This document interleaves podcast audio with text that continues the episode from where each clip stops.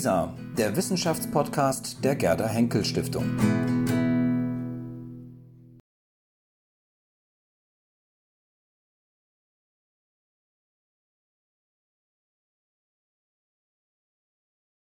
Wie misst man Gesundheit, individuelle Gesundheit, aber auch Gesundheit der ganzen Bevölkerung? Ähm, es ist eben schon äh, ja, sehr kritisch diskutiert worden über ähm, Zahlen und deren, ähm, ja, deren unbekannte Implikationen äh, und äh, das Unwissen derer, die mit diesen Zahlen arbeiten, darüber, wie die Zahlen tatsächlich zustande gekommen sind. Ich denke, ähm, das ist in der ähm, Frage Vermessung der Gesundheit ein ganz genauso relevanter Punkt. Ähm, wie gesund sind Einzelne, wie gesund sind ganze Bevölkerungen. Wir haben in einem früheren Panel schon gehört zu diesem Thema, ähm, dass auf die Frage, wie gesund ist jemand, ganz, ganz große Differenzen bestehen zwischen dem, wie sich Menschen selber einschätzen und äh, wie sie von anhand objektiver ähm, Messdaten tatsächlich äh, eingeschätzt werden. Ich bin gespannt, was Sie dazu sagen werden. Ich darf das Panel ganz kurz vorstellen.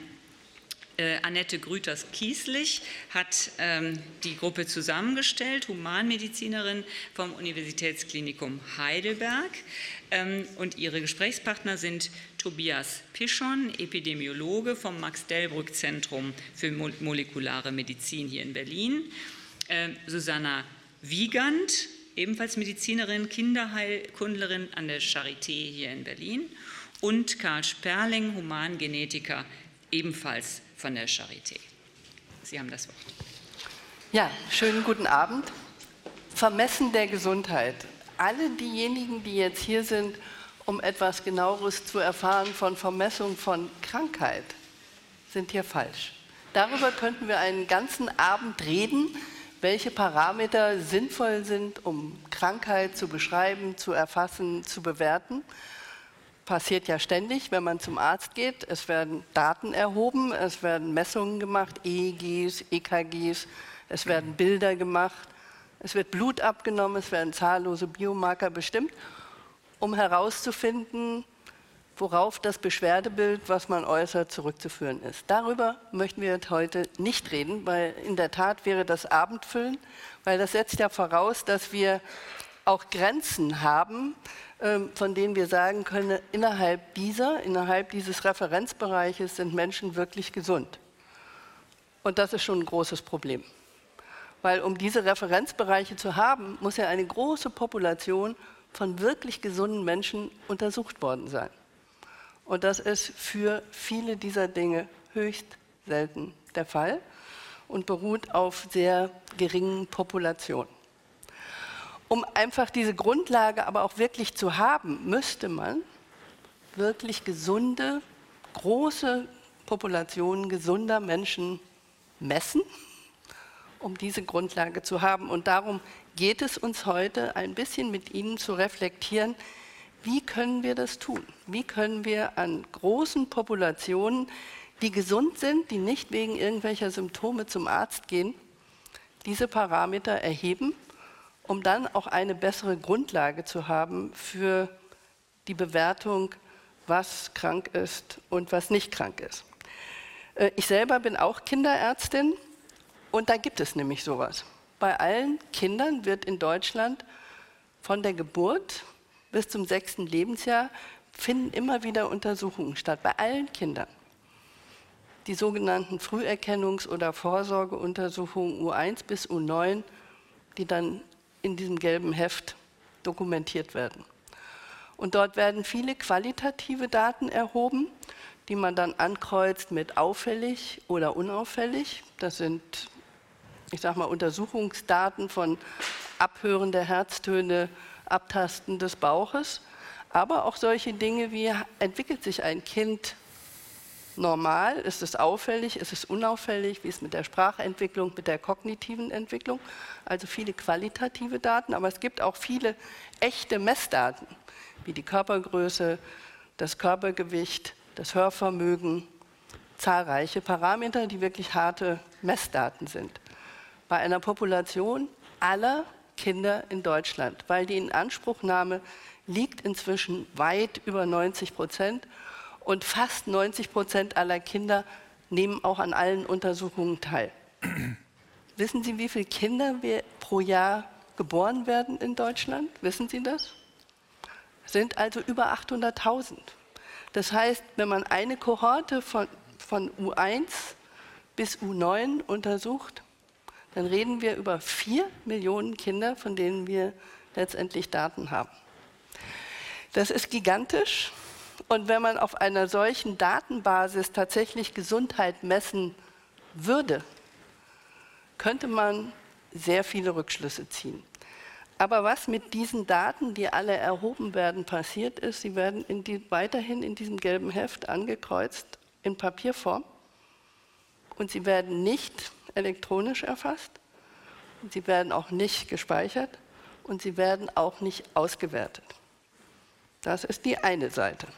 Die andere Seite ist, dass ein Riesenhype entsteht über Big Data, viel Geld investiert wird in der Forschung für Kohorten, gesunde Kohorten, die rekrutiert werden und untersucht werden, mit natürlich Einwilligung äh, dieser Probanden. Patienten sind es ja nicht, sind ja gesund.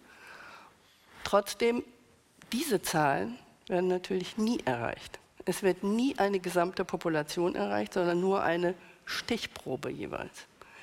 Und es gibt einen riesen Hype, dass wir natürlich auch mit Variables und anderen Dingen täglich unsere Gesundheit irgendwie messen können und auch diese Daten irgendwo hinschicken können, speichern lassen können, auswerten lassen können. Ähm, es bilden sich Agenturen, wo man freiwillig als Bürger seine Daten hinliefern kann. Es gibt kommerzielle Institutionen, die das einsammeln und weiterverkaufen. Das ist die andere Seite. Wir haben also Dinge, die werden von den Krankenkassen finanziert. Diese Früherkennungsuntersuchungen sind finanziert. Es werden Daten erhoben es werden Kinder detektiert, die Probleme haben, Krankheitsprobleme und dann früh behandelt. Aber die Daten nutzen wir nicht, um sie in der Gesellschaft dann weiter zu nutzen, zu erkennen, gibt es in einer Region irgendwo ein Problem, weil die Kinder dort alle nicht richtig wachsen, nicht richtig an Gewicht zu nehmen? Gibt es in bestimmten Populationen ein Problem mit der Sprachentwicklung? Das sind alles Dinge, die könnten wir an dieser großen Zahl von, von Kindern herausfinden, tun wir aber nicht.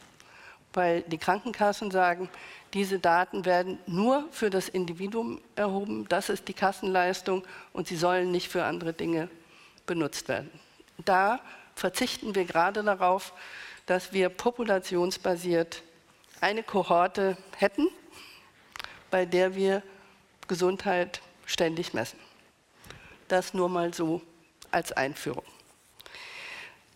Meine drei Gesprächspartner sind alle in sehr unterschiedlichen Themen unterwegs. Und etwas, was uns natürlich herumtreibt, sind die Volkskrankheiten.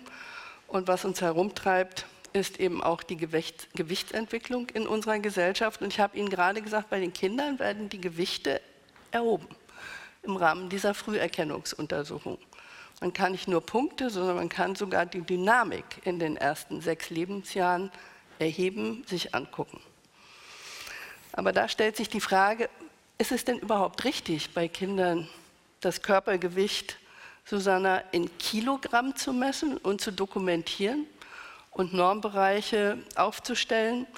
Oder ist es wie bei Erwachsenen eigentlich der Body Mass Index, das Maß aller Dinge, was man messen sollte? Vielleicht kannst du uns das nochmal erklären, wo ist das Gewicht richtiger, wo ist der Body Mass Index richtiger, wo sind die Grenzen beider Werte. Ja, das ist eine spannende Frage, die uns natürlich auch viele Eltern immer stellen. Ähm, ist mein Kind vielleicht zu dick? Und ähm, Kinder sind keine kleinen Erwachsenen, das wissen wir als Kinderärztin sehr gut. Und ich glaube, ich nehme jetzt doch mal eine Folie, weil da kann man das ganz, ganz einfach sehen. Ich weiß nicht, viele von Ihnen wissen ja vielleicht, welchen Body Mass Index Sie haben.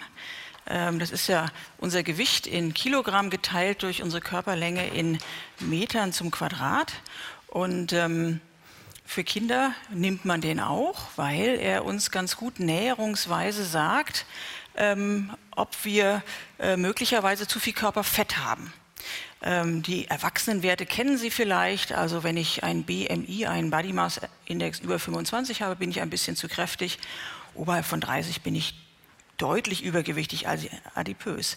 Aber es gibt viele Konstellationen, wo das gar nicht passt.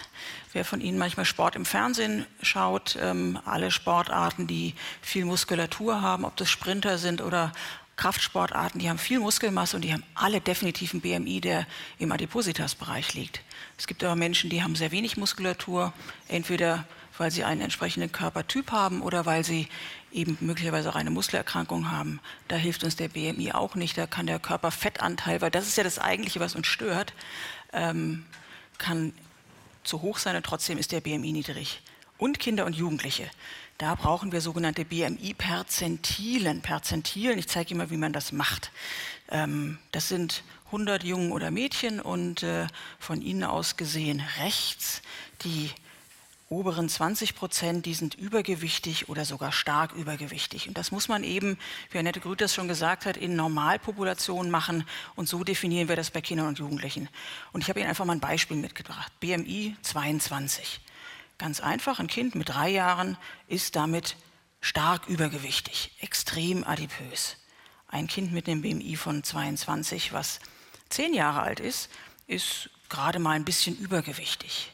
Und ein Kind das ist Kind 3, was 15 Jahre alt ist, also ein Jugendlicher, ähm, ist mit diesem BMI normalgewichtig. Das hat etwas mit der Mathematik zu tun, weil nämlich Körperoberfläche und Körpermasse sich nicht im gleichen Verhältnis verändern. Also, Sie nehmen mit, Kinder brauchen BMI-Perzentilen und der absolute Wert sagt, ihm, sagt, uns da gar nichts. Aber das ist ganz spannend. Ich weiß nicht, ob Sie die Diskussion noch verfolgt haben. Es gab ja mal so eine äh, Diskussion, ich glaube, es ist zwei Jahre her, dass man als Erwachsener, wenn man so ein bisschen übergewichtig ist, sogar gesünder ist. Ich weiß nicht, ob Sie sich erinnern. Vergessen Sie es. Ich habe Ihnen hier mal die, ähm, das ist eine ganz tolle uralte BMI-Perzentile, deswegen ist sie so ein bisschen ruckelig, von Frau Roland Cagerat aus Frankreich. Und ähm, das war ja so die Diskussion, ob hier in dieser fünften, sechsten Lebensdekade, ob, einem, ob wenn man da etwas übergewichtig ist, ob das normal ist. Und Sie sehen, auch im Erwachsenenalter ist es was Dynamisches. Das heißt, dieser starre Grenzwert nützt im Erwachsenenalter auch nichts. Und diese Diskussion vor zwei Jahren war einfach eine Diskussion von Leuten, die diese BMI-Perzentil nicht kannten. Also die, man ist eben, wenn man etwas kräftiger ist in der fünften Lebensdekade, durchaus noch normalgewichtig. Aber es geht ja eigentlich um Fettgewebe. Das hatte früher Sinn, nämlich äh, es war Energiespeicher und hat uns warm gehalten. Und Fettgewebe gibt es an verschiedenen Stellen, unter der Haut, im Bauch, in den Muskeln. Und Fettgewebe, das ist jetzt eine Folie aus meiner Vorlesung, aber ich habe es Ihnen einfach mal mitgebracht. Fettgewebe kann ähm, einfach da sein, Energie speichern ähm, und uns nicht weiter ärgern. Ähm, aber wenn ähm, wir, das ist auf der rechten Seite, so sieht normales Fettgewebe aus. Und wenn wir aber ein Fettgewebe haben, was vor allem im Bauch ist, dann macht es viele Dinge, die nicht so gut sind. Also es ähm, kommen Entzündungsmediatoren aus dem Fettgewebe, ähm, viel Insulin wird dort produziert und ähm, das ist die Geschichte mit dem Apfel und dem Birnentyp. Und ich habe Ihnen noch mal eine Folie mitgebracht, wo man das so ein bisschen sehen kann. Wir nehmen vielleicht mal gleich die, die nächste. Also was uns nicht so stört, ist das Fettgewebe direkt unter der Haut. Das ist so eine MRT-Untersuchung, wo man sozusagen in Scheiben geschnitten wird äh, mit der Bildgebung. Und von Ihnen aus gesehen rechts, das sehen Sie, ähm, das sind zwei Jugendliche, die sind, haben gleichen BMI, das sind äh, ähm, Folien von Frau von Sonja Caprio aus Yale, die uns die zur Verfügung gestellt hat. Und Sie sehen mit bloßem Auge rechts weniger Fettgewebe unter der Haut, dafür mehr im Bauch. Und links genau das Gegenteil. Und rechts dazu, jetzt müssen wir doch mal über Krankheit reden, eine gestörte Glukosetoleranz, also drei Schritte schon Richtung Diabetes, Zuckerkrankheit vom Alterstyp. Ähm, gleicher BMI, also der BMI nützt uns in der Situation gar nichts, sondern wir müssen genauer gucken, wo sitzt das Fettgewebe, also Bauchumfang. Das ist dieser äh, entsprechende Körpertyp. Und ähm, man kann das eben auch messen, kann da die ähm, Fettverteilung messen. Genau. Ja, damit würde ich das an der Stelle auch schon lassen. Also BMI ist eine Näherung hilft uns so im groben Screening, aber auch nicht weiter. Bei Kindern brauchen wir diese BMI-Perzentil und bei Erwachsenen müssen wir eben gucken, ist es ein Fettgewebe, was uns wirklich Ärger macht, was im Bauchraum sitzt. Ähm, und dann können wir diesen Marker auch so nutzen. Ich habe hier nochmal meinen Lieblingscartoon mitgebracht aus der Sprechstunde. Ähm, ja, Das als kurzes Statement dazu. Und wie gesagt, Sie nehmen mit BMI-Perzentilen bei Kindern und Jugendlichen, weil die Absolutwerte da nichts taugen. Vielen Dank. Ja, ja vielen Dank, Susanne. Ich glaube, das ist etwas, wenn man nicht so tief einsteigt, nicht so sehr bekannt, wie mm, ich sag mal, es doch grenzwertig ist, das BM, dem BMI zum Maß aller Dinge zu machen.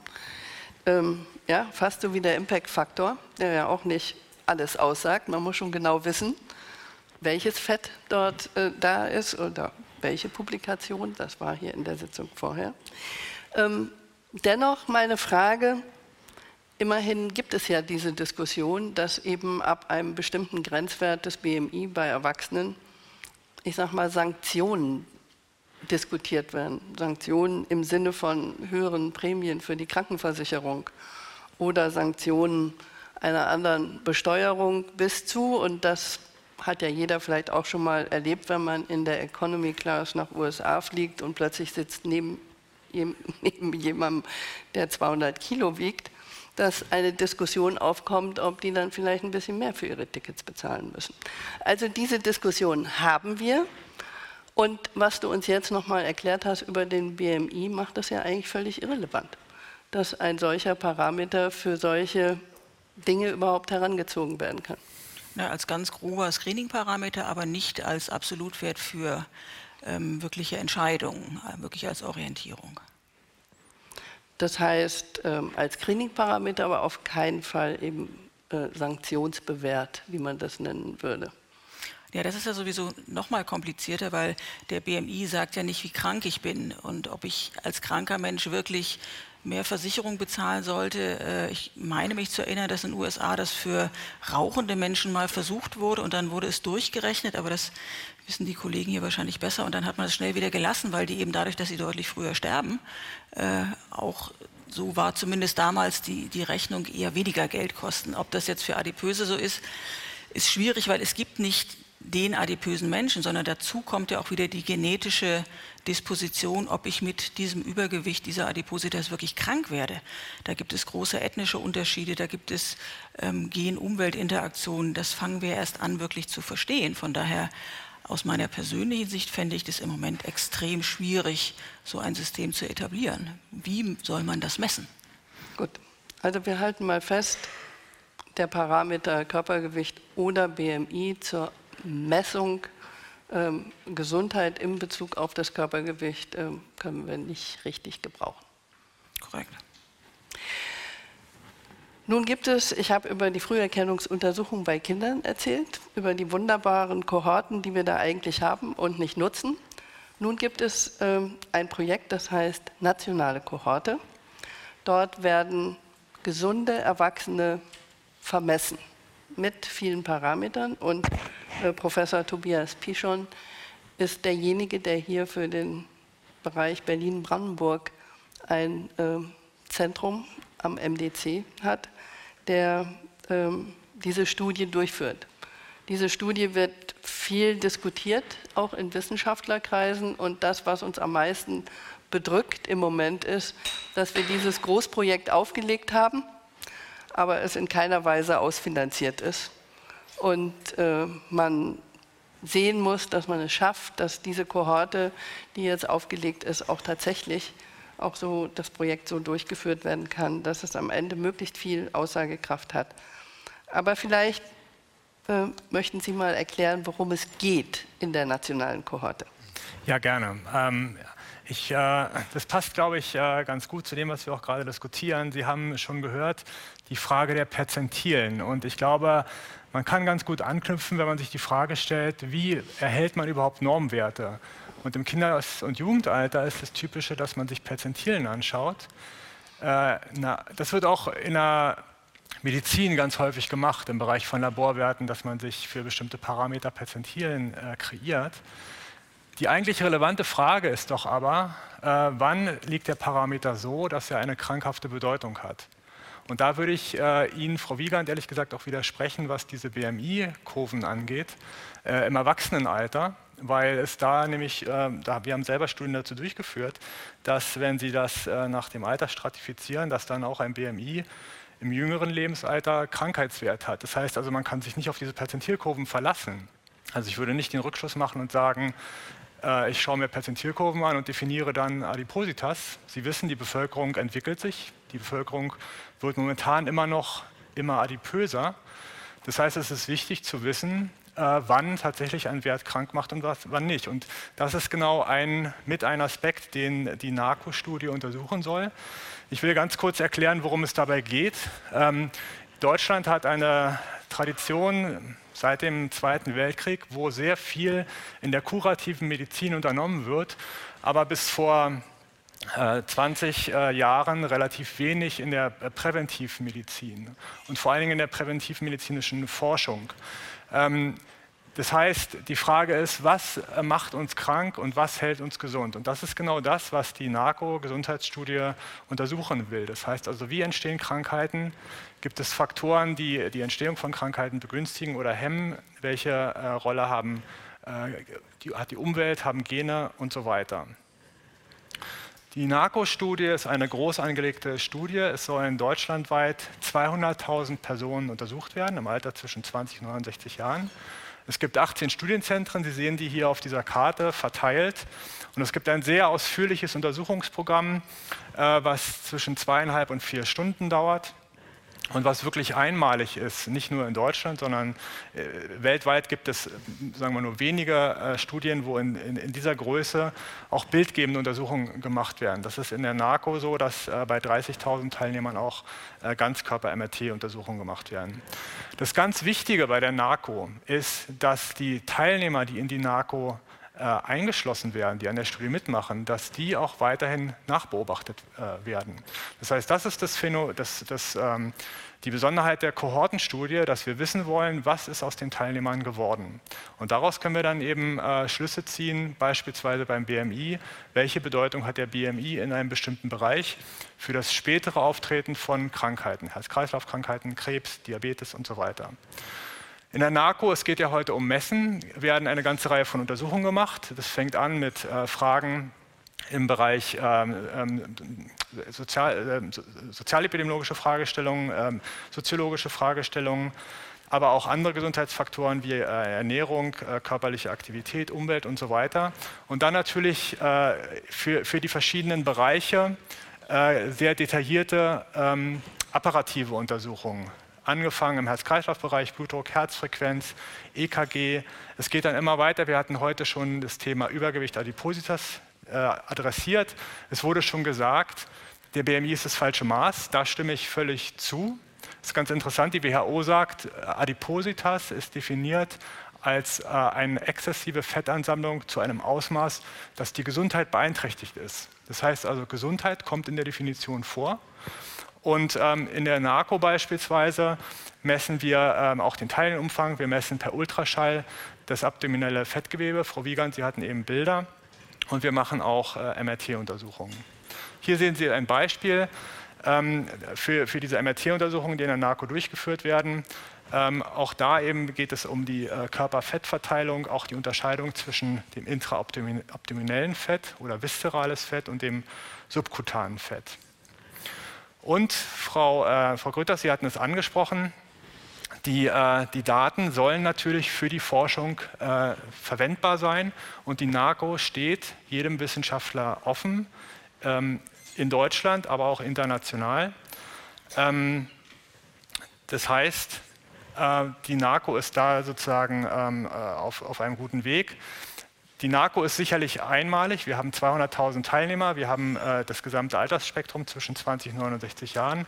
Alle Teilnehmer werden nachverfolgt. Wir haben MRT-Bildgebung und es ist wirklich eine riesen Datenressource. Und zum Schluss, Sie hatten gefragt, wie äh, läuft die NARCO? Sie läuft sehr gut. Wir haben 190.000 Teilnehmer. Wir haben 2014 angefangen. Wir haben 190.000 Teilnehmer eingeschlossen.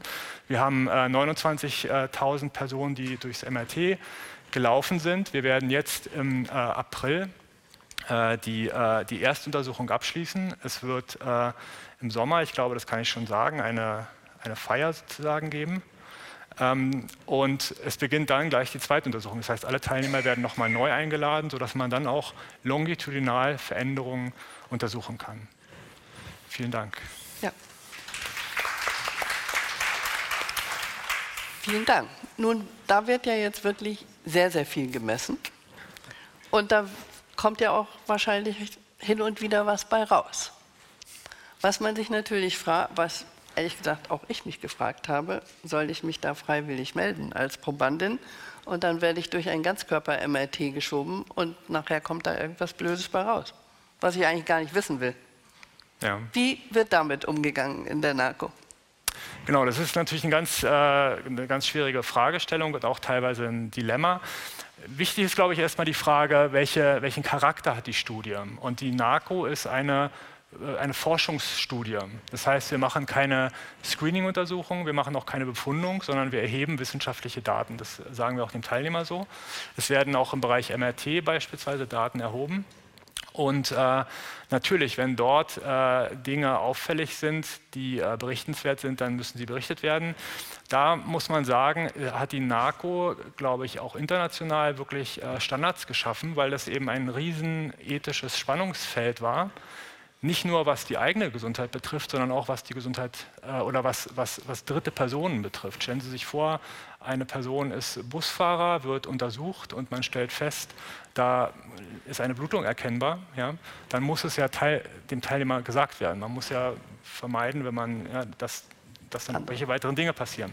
Das heißt, in der Narco ist es so, dass es eine, eine endliche Liste gibt von Dingen, die dem Teilnehmer berichtet werden, wenn sie denn erkannt werden. Dafür gibt es Radiologen, die sich das MRT anschauen.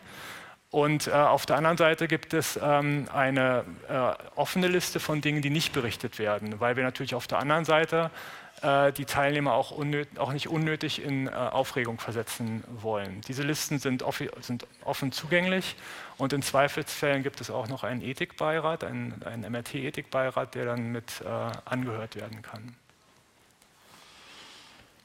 Gibt es denn, werden auch Blutwerte, äh, also Blut entnommen und äh, Parameter im Blut äh, gemessen?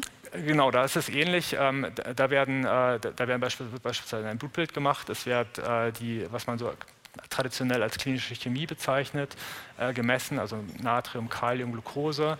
Und auch dort ist es so, wenn die Ergebnisse vom Labor zurückkommen, dann, äh, wenn die sehr auffällig sind, dann wird der Teilnehmer darüber informiert. Man muss sagen, äh, es, äh, es, kommt äh, relativ häufig vor, weil es ja keine gezielten medizinischen Untersuchungen sind. Also es ist was anderes, wenn ein Patient zum Arzt kommt und dann aufgrund eines, einer Beschwerde eine Untersuchung gemacht wird oder ob ich eben hergehe und bei allen Personen diese Parameter messe. Mhm. Also was ja auch immer viel diskutiert wird, sind die Messungen Cholesterin und LDL und sowas, äh, vor allen Dingen Cholesterin, Gesamtcholesterin. Dürfen wir von der NARCO erwarten, dass wir da vielleicht schlauer sind, was die Grenzwerte sind?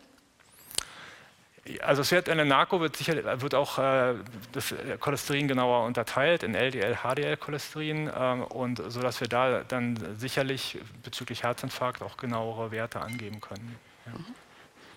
Da gab es jetzt ganz viele Fragen. Erst Sie, dann Sie, dann Sie und dann du.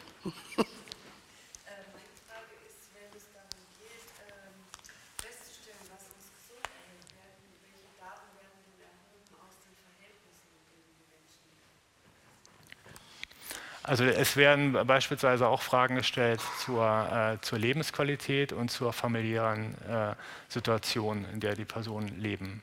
Ja? Um dann eben zu schauen, äh, es werden auch Fragen gestellt beispielsweise zu äh, Stress, ähm, um dann eben zu schauen, welche Auswirkungen hat es im weiteren Verlauf. Und die, diese Untersuchungen werden jetzt in der zweiten Untersuchung auch wiederholt, sodass man da auch Veränderungen über die Zeit sehen kann. Genau. Dann da, danach. Die Auswahl. Ähm, es ist, es ist so, dass, es, ähm, dass wir praktisch die Allgemeinbevölkerung untersuchen. Das heißt, wir schreiben die Einwohnermeldeämter an und bitten um äh, Adressen im Altersbereich, im Altersbereich zwischen 20 und 69 äh, Jahren. Und äh, die Adressen, die wir dann bekommen, da, die, die Teilnehmer oder die Personen werden angeschrieben und werden um die Teilnahme gebeten. Ähm, um das Geschlechtsverhältnis da sicherzustellen, ähm, werden 50 Prozent Männer, 50 Prozent Frauen angeschrieben. Das heißt, es gibt noch ein bestimmtes äh, Verhältnis, wie diese Stichproben aus den Einwohnermeldeämtern gezogen werden. Nein, es melden sich, äh, es ist ein Querschnitt durch die äh, Bevölkerung, das heißt, es sind auch kranke Personen dabei.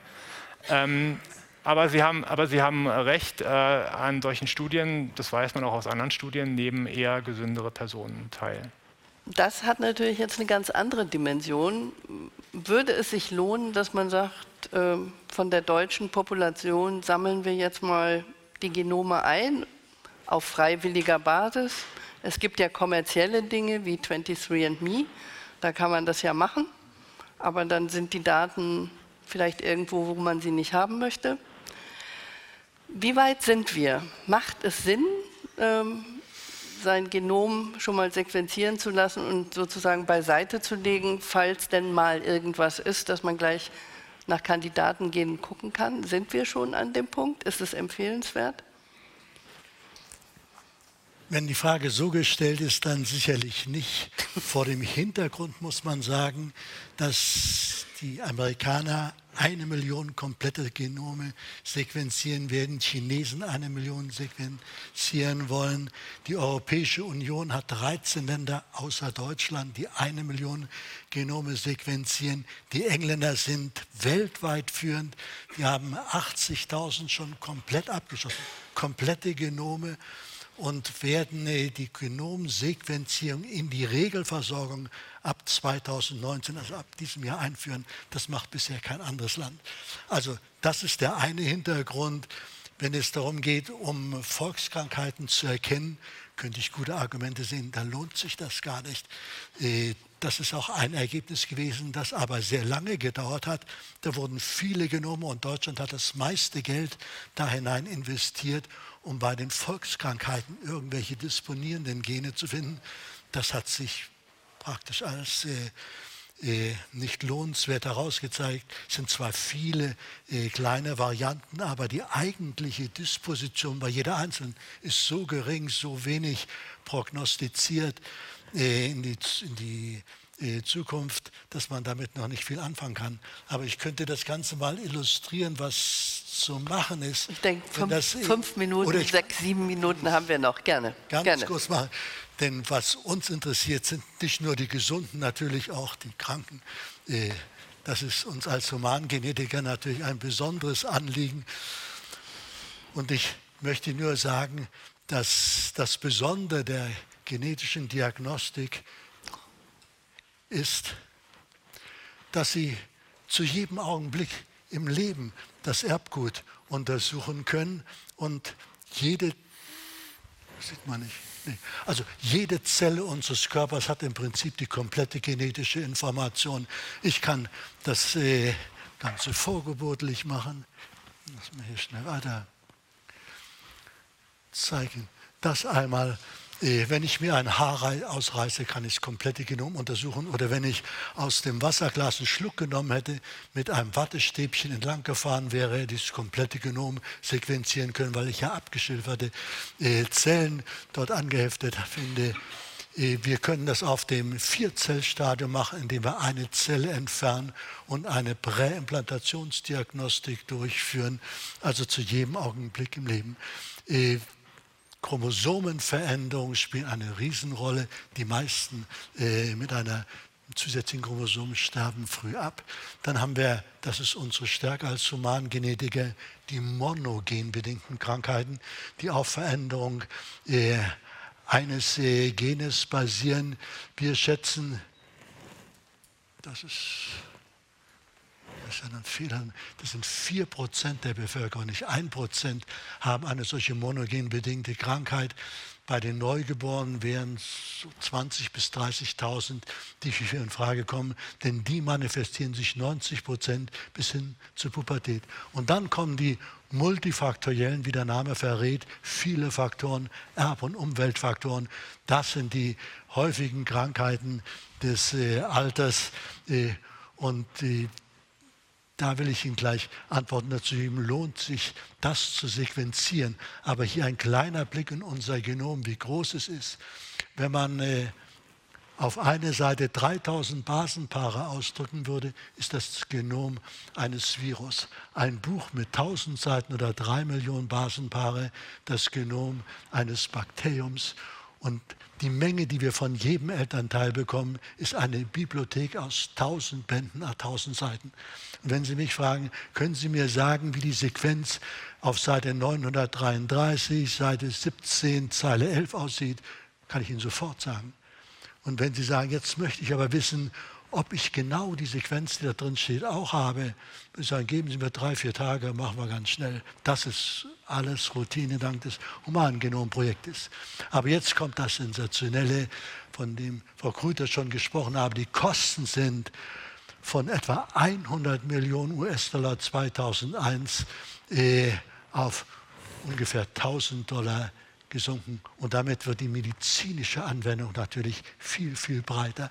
Aber wenn Sie sich fragen, sollte ich jetzt mein Erbgut auch schnell sequenzieren lassen, haben wir dann den gläsernen Menschen vor uns, dessen Schicksal wir voraussagen können. Da kommt jetzt ein bisschen Essig in den Wein. So sieht eine Sequenz aus. Damit kann überhaupt keiner was anfangen. Das ist Bioinformatik, die dahinter steht. Aber wenn Sie jetzt ihr als gesunde Person Genom anschauen und mit der Originalsequenz vergleichen, dann sind es einzelne Sequenzvarianten über drei Millionen, Insertion, Deletion von Stückchen, die zehn bis ein paar hundert Basenpaare lang sind, über 300.000. Große Deletionen, die 100.000 Basenpaare lang sind, auch noch 700. Und wir sind ja alle ganz vergnügt, die meisten jedenfalls. Also was können wir mit diesen Daten anfangen im konkreten Fall? Das war die Konsequenz daraus, die international gezogen ist, um überhaupt das Erbgut interpretieren zu können. Was sind klinisch relevante, was sind normale Varianten, müssen wir so viel wie möglich sequenzieren. Hier sehen Sie die Zusammenstellung derjenigen Initiativen, die alle begonnen haben. Deutschland ist überhaupt nicht dabei. Und ich denke, in den anderen Kohorten, die wir hier haben, da wird alles untersucht bis auf das Genom. Und ich erinnere mich an ein Gespräch mit dem englischen Leiter, die haben eine Geburtenkohorte gehabt, wo die Neugeborene bereits erfasst wurden, aber auch das Erbgut mit sequenziert. Alle halbe Jahre wurden die Familien wieder kontaktiert und in Deutschland sagen wir, das geht doch überhaupt nicht. Wie können die daran mitmachen? Und Markus Pembre sagte mir, wir hatten mal personelle Engpässe, da konnten wir die in einem halben Jahr nicht anrufen. Da kamen die von sich aus und sagten, was interessiert sie gar nicht mehr, was mit mir los ist. Also die Einstellung in den verschiedenen Bevölkerungsgruppen ist vollkommen unterschiedlich von der Situation in Deutschland und das hängt auch mit unserer äh, schlimmen Geschichte zusammen. Das ist Genomics England, die also Vorreiter sind, die das komplette Genom jetzt in die Regelversorgung einführen hochorganisiert, die haben auch eine ganz andere medizinische Versorgung als wir. In Deutschland ging es gar nicht auf diese Weise. Und das Ergebnis, was uns als Humangenetiker so fasziniert, ist die Aufklärung der Krankheiten, die monogen äh, bedingte Ursache haben. Und Sie sehen, das geht nahezu logarithmisch weiter. Und da haben wir Datenbanken wie hier die OMIM-Datenbank, die nahezu täglich aktualisiert wird. Sie sehen hier in 747 Tagen wurden 526 neue Krankheiten aufgeklärt, sind fast alles Krankheiten. Und wenn man sagt, die Humangenetiker dürfen am Wochenende auch mal frei haben, es sei denn, sie haben hier eine Diskussion mitzumachen, dann kann man sagen, fast jeder Arbeitstag eine neue Krankheit. Und das geht immer noch weiter. Wir sind noch nicht am Ende. Äh, wenn Sie aber jetzt an die multifaktoriellen oder komplexen Krankheiten denken, dann gilt heute bisschen vereinfacht immer noch das, was wir damals äh, gesagt haben. Äh, die Vorhersagekraft ist so gering, dass es sich nicht lohnt, äh, das durchzuführen. Aber wie kann das sein? Ich gebe nur eine von vielen Antworten. Die einfachste ist, wir waren in unserer Evolution äh, und das hat Frau Wiegand ja auch angesprochen, zu 99 Prozent Jäger und Sammler. Und an diese Umweltverhältnisse sind unsere Erbanlagen angepasst, nicht an die Überernährung, die wir hier haben, oder den psychischen Stress, die Zunahme der psychischen Krankheiten. Das ist doch alles umweltbedingt, hat sich nichts in den Erbanlagen verändert. Und deshalb werden diese Ärzte, die ich da angegeben habe, ist ein frommer Wunsch, damit kann man es als Arzt natürlich nichts verdienen, aber das werden die wichtigsten gegen die Bekämpfung der Volkskrankheiten. Da brauchen wir unser Erbgut nicht.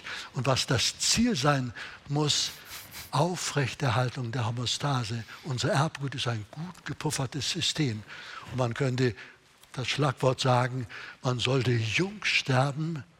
Homöostase funktioniert, aber so spät wie möglich. Äh, es gibt einige Sachen, so ich, na, ich ja. überspringe das mal ganz schnell. Ich, ich, das letzte Bild vielleicht doch noch. Also den gläsernen Menschen haben wir mit Sicherheit nicht, aber ganz so schlimm ist dem anderen Kollegen, der gegangen ist, der jetzt alle Sequenzen hat.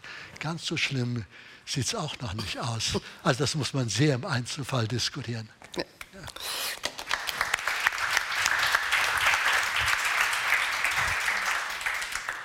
Vielen Dank, Karl. Das, ähm, die Grenzen hast du aufgezeigt. Die ethischen Implikationen könnten wir jetzt auch lange diskutieren, ja. haben wir leider nicht die Zeit dazu.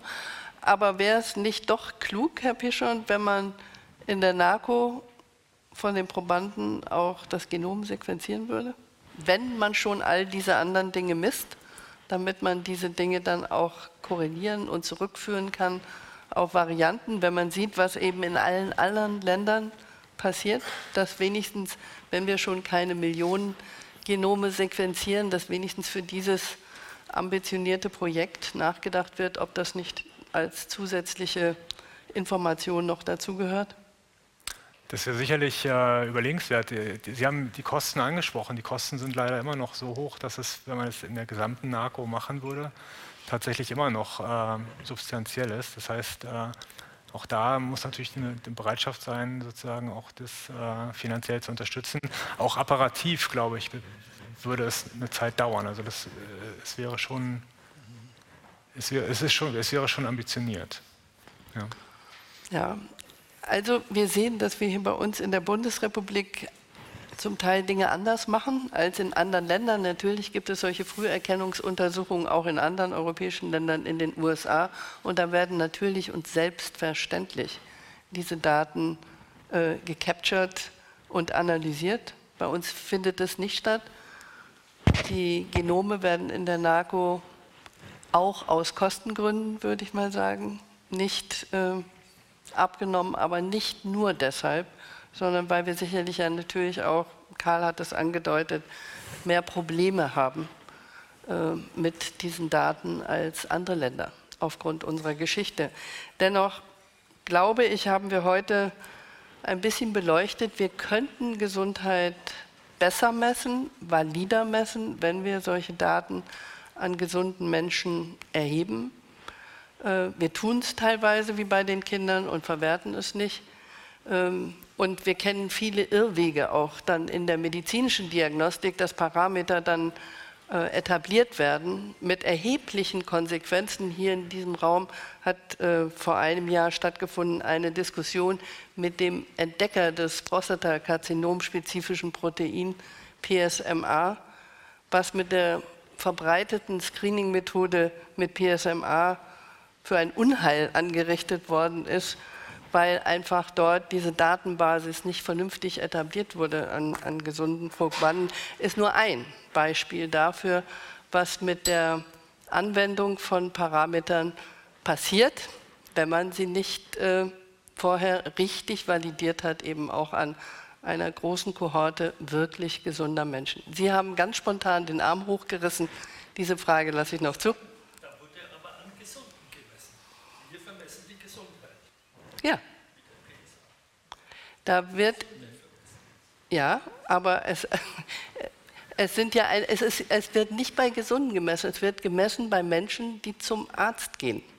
Und es wird nicht an einer großen Kohorte gemessen, sondern es ist immer eine Indikation, die entweder der Patient stellt, weil er irgendwie Sorgen hat oder doch irgendwelche Symptome hat, oder die der Arzt stellt, weil er meint, da ist jemand in dem Alter und es könnte was sein. Es ist keine randomisierte, einfache, große Kohorte an Gesunden. Das ist ein großer Unterschied.